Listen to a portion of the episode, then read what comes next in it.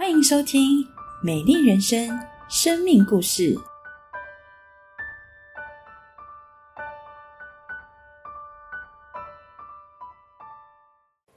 牧场，各位弟兄姐妹平安。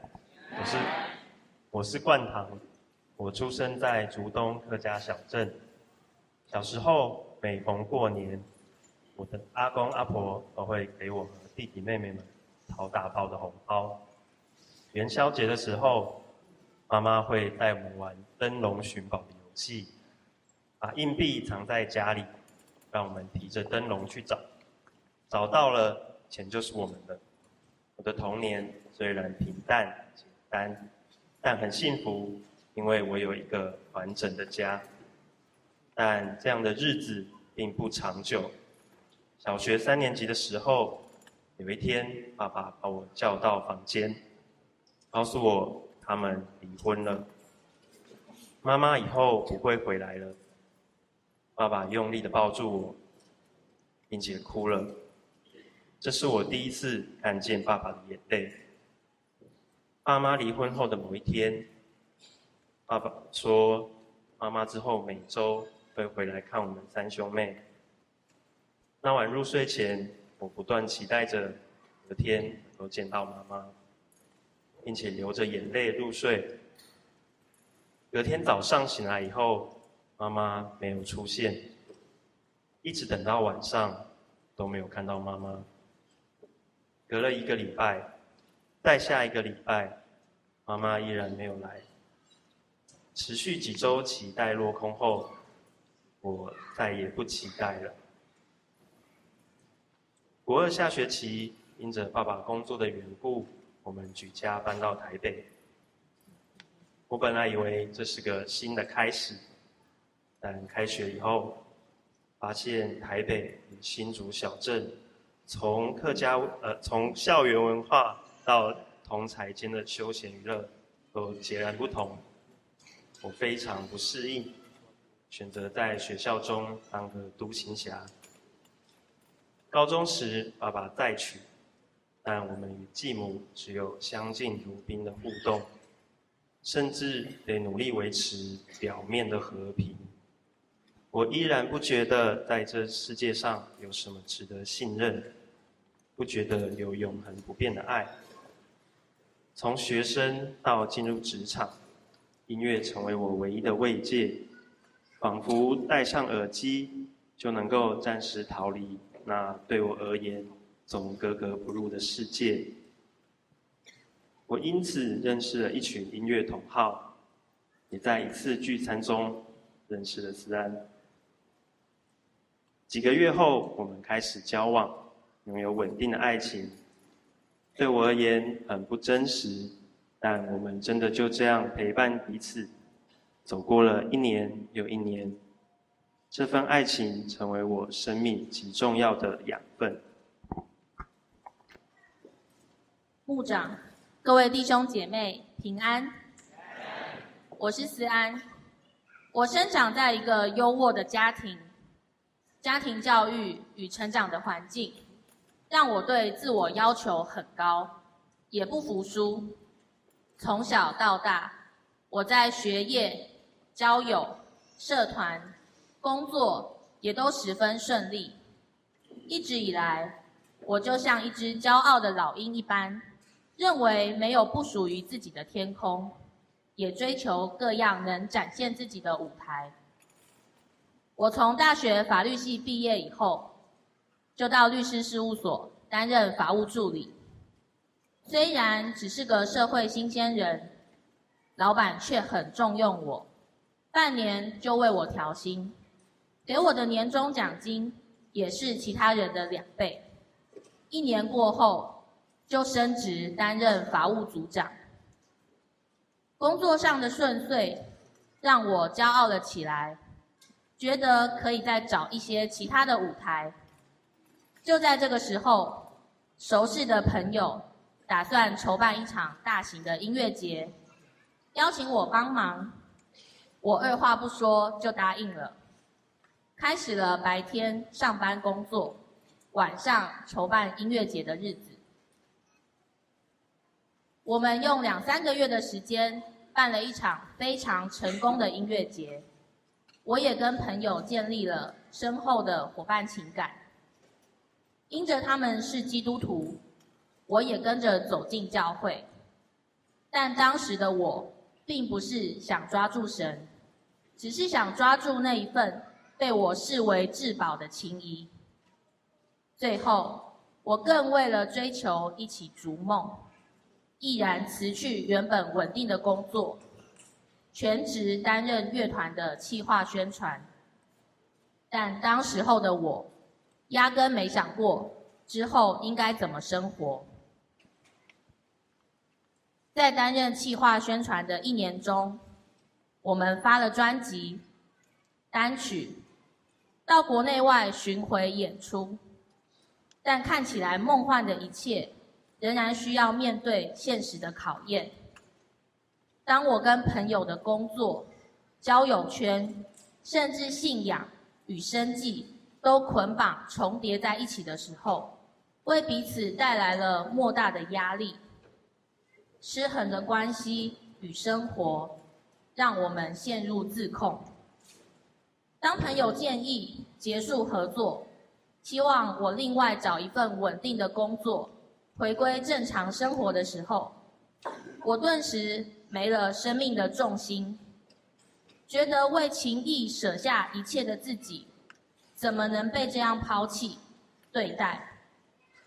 一向外向多话的我，因此变得消沉、负面，得了重度忧郁症，进出医院接受治疗。得了忧郁症，我觉得很丢脸，不想让任何人知道，选择逃离人群。我也向家人隐瞒我的状态，为了让自己在家人面前看起来像个正常人，我每天仍像是要工作一样的出门，却是在外头行尸走肉般的过完一天。那时候的我，每天都好想要结束自己的生命。面对重度忧郁症的思安。我很绝望，虽然思安的乐团朋友们会带他祷告、陪伴他，假日带他到教会，他也会因此稳定一些。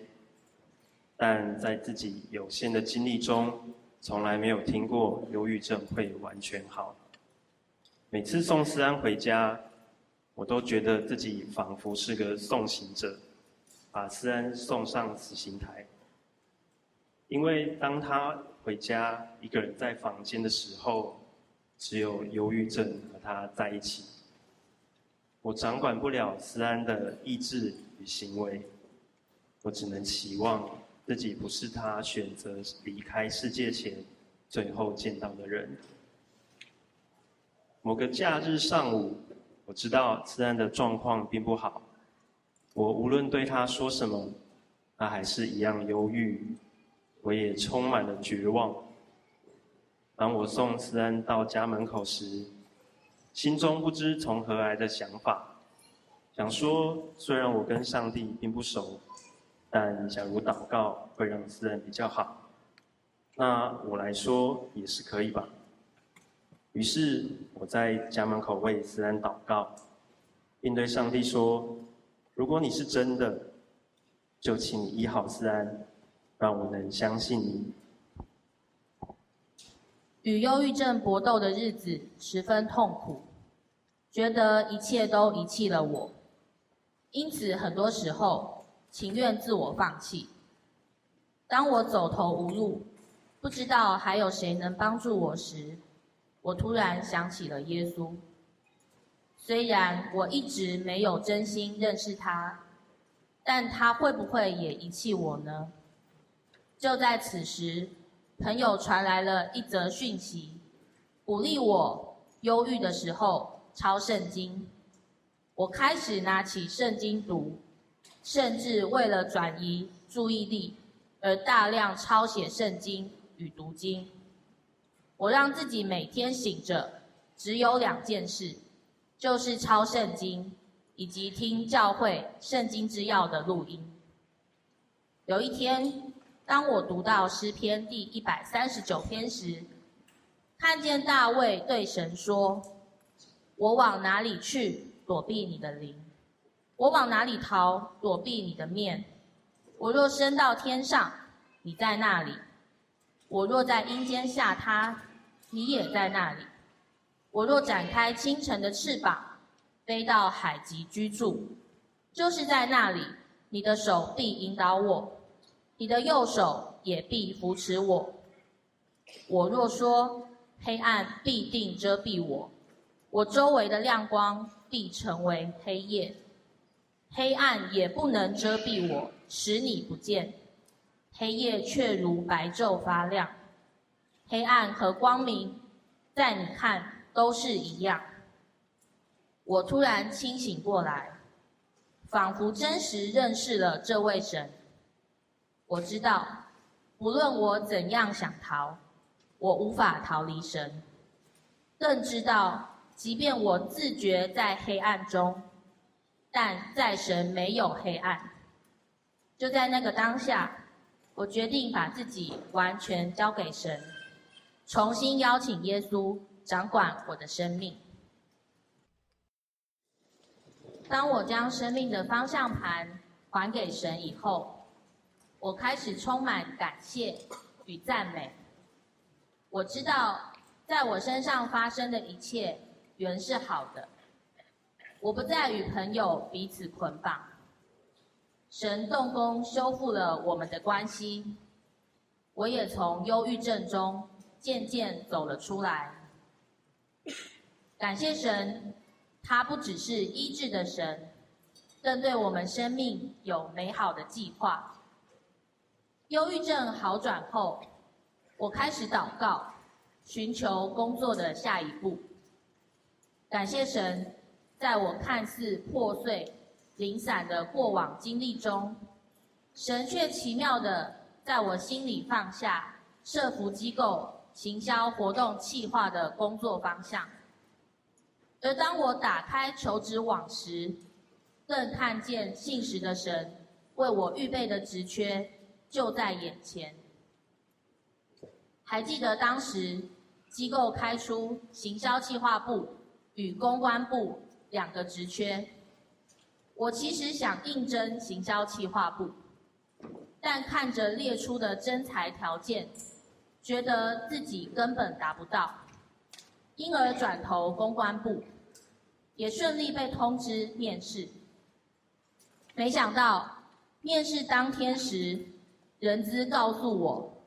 处长看了我的履历后，认为我适合行销部胜过公关部，因此当天希望我去面试行销部。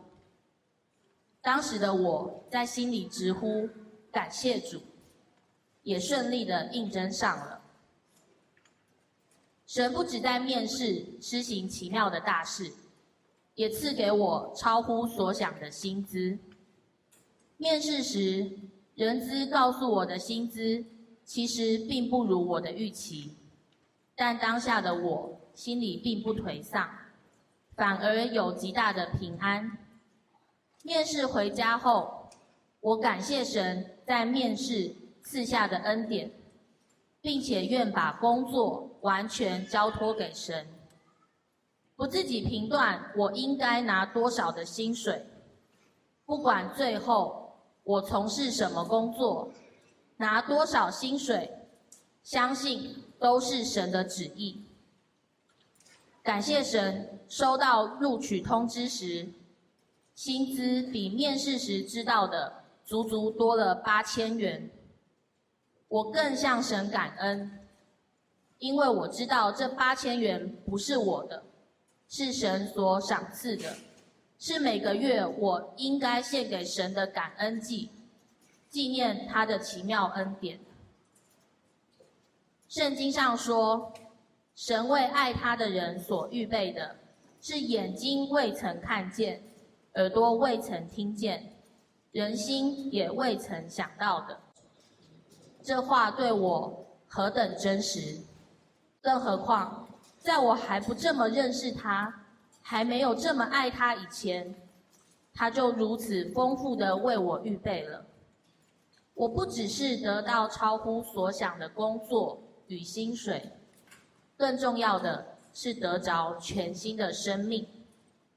在主里重获新生的我，告别了晚睡、喝酒、爱玩、在意人眼光的老我，并开始以神为首的生活。就在我为思安祷告大约两个月后。思安的状况迅速好转，也更稳定与频繁的去教会。某一日，思安邀请我参加教会的福音诗歌主日。一开始，无论他怎么邀请，我都无动于衷。但当他说：“你之前不是跟上帝说，若我好了，你就相信吗？”当时基于对传统信仰的印象，向神明许愿是要还愿的，我就去了。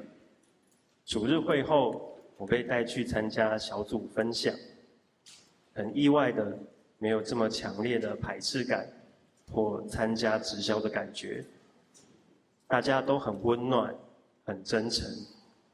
渐渐的，我跟着思安一起走进教会。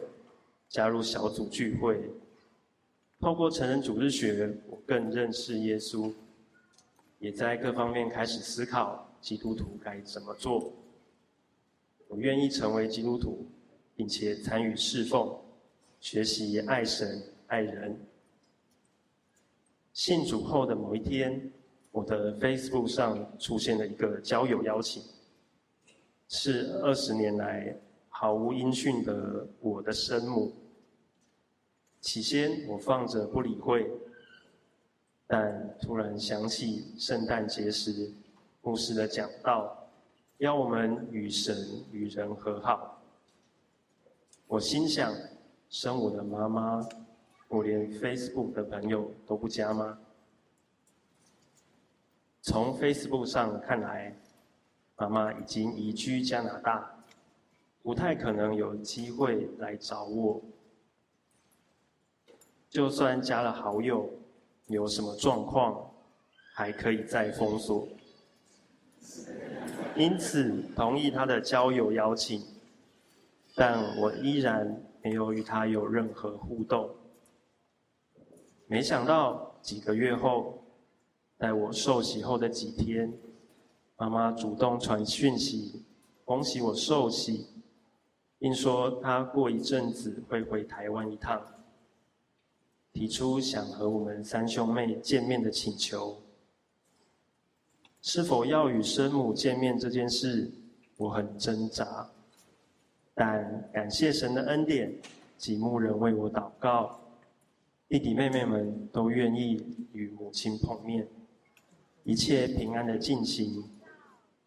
我才知道，妈妈在几年前也信了主，成为基督徒。感谢主，让我学习饶恕的功课，并且在主里与母亲重新成为一家人。在主里开始新生活的我，有着稳定的工作、情感与教会生活。但三个月后，我被指派要参与筹办公司数个大型活动。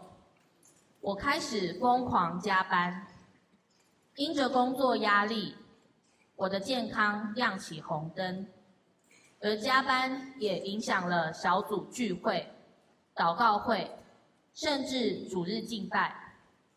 我的忧郁症再度复发，我在痛苦中向神祷告，感谢神让我想到，虽然工具占据了我每个晚上。甚至假日，但仍然有时间是不会被人占据的，就是清晨。我决定每天早上七点到教会参加晨祷，不论晚上加班到几点，我坚持隔天要晨祷。感谢神，在我最忙碌的时期，帮助我养成晨祷的习惯，直到如今。神也在每天的晨祷中，赐给我一天所需的精神与能力，保守我平安顺利度过最忙碌的时期。忙碌过后，神更奇妙的引领我转调到网络行销部。这个部门虽然工作也不轻松，但不需要举办实体的活动，因此不会占用到平日晚上或假日，不会跟聚会、服饰冲突，而且当时的部门同事都是基督徒。转调半年后，神更拣选了不配的我担任主管，我成为全公司。资历最浅、年纪最轻的主管，但我深知，如果不是因为神，我什么都不是。箴言十六章九节：人心筹算自己的道路，为耶和华指引他的脚步。每个脚步有耶稣指引，何等踏实，何等稳妥。因着天父的爱。以及牧人弟兄姐妹的爱激励我，我知道神所赐的丰富恩典，绝不是在我身上就打住，而是要分享给更多人、更多地方。哥林多后书一章四节说：“我们在一切患难中，他就安慰我们，叫我们能用神所赐的安慰，去安慰那遭各样患难的人。”我加入了关怀与牧养的行列，期待能成为社会青年的帮助与安慰。感谢神在牧养的过程中装备我、陶塑我，并使我因着牧养更多体会天赋的心。与思安交往的时间越久，关心问候我们什么时候要结婚的人越来越多。但我始终无法给出一个承诺。虽然信了主，但因着家庭的破碎，我没有信心走入婚姻，也不知道自己的经济能力能不能承担一个家。感谢神，因着牧长及小牧人的关怀陪伴，及教会许多已婚哥哥姐姐们的榜样，让我的心开始改变。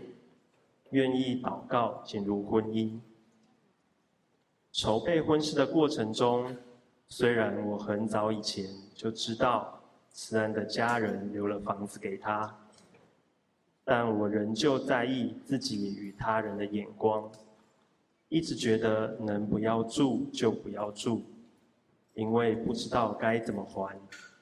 但慈安告诉我，这就是恩典，白白得来的。而且永远可能还不起。天父对我们的爱也是这样。这件事情让我们更深体会了为父的爱，并更深感谢天父的爱。在我们讨论房子如何整理装修时，岳父其实有很多想法，甚至找了设计师来。当时我很紧张。因为我们没有打算拿这么多的钱来整理房子，只想简单弄弄，能住就好。那个月在预备建堂奉献时，我的内心纠结出现了这样的对话：建堂是建造神的家，那谁来建造我的家？但此时有声音对我说。你建造我的家，我就建造你的家。我吓了一跳，因为这完全不像是自己内心小剧场会出现的台词。后来和岳父母设计师一起看房子时，岳父说房子会重新装潢，原先我们想装修的部分费用由我们自己负担，其他的部分。他们负责当做送给我们的礼物。最后，我们只负担了整间新房费用的十分之一。感谢神赐给不配的我如此爱屋及乌的岳父母，以及这间美丽的新房。感谢神跟思安顺利于今年一月七日，在神与众人面前缔结婚约。结婚之后，我们也实现了开放家庭的期许，在新年期间有恩典接待弟兄姐妹，有美好的交通。我们深知自己并非这个房子的主，基督才是我家之主。我们拥有的一切美好，都来自于神，更该献给爱我们的神。面对牧养，面对工作，面对婚姻家庭，我们仍有许多挑战。但因着耶稣为我们走上受难的道路，我们真实体会他舍命的爱，经历他复活的大能，拥有得胜的盼望。愿感恩、荣耀、颂赞都归给在宝座上的父神。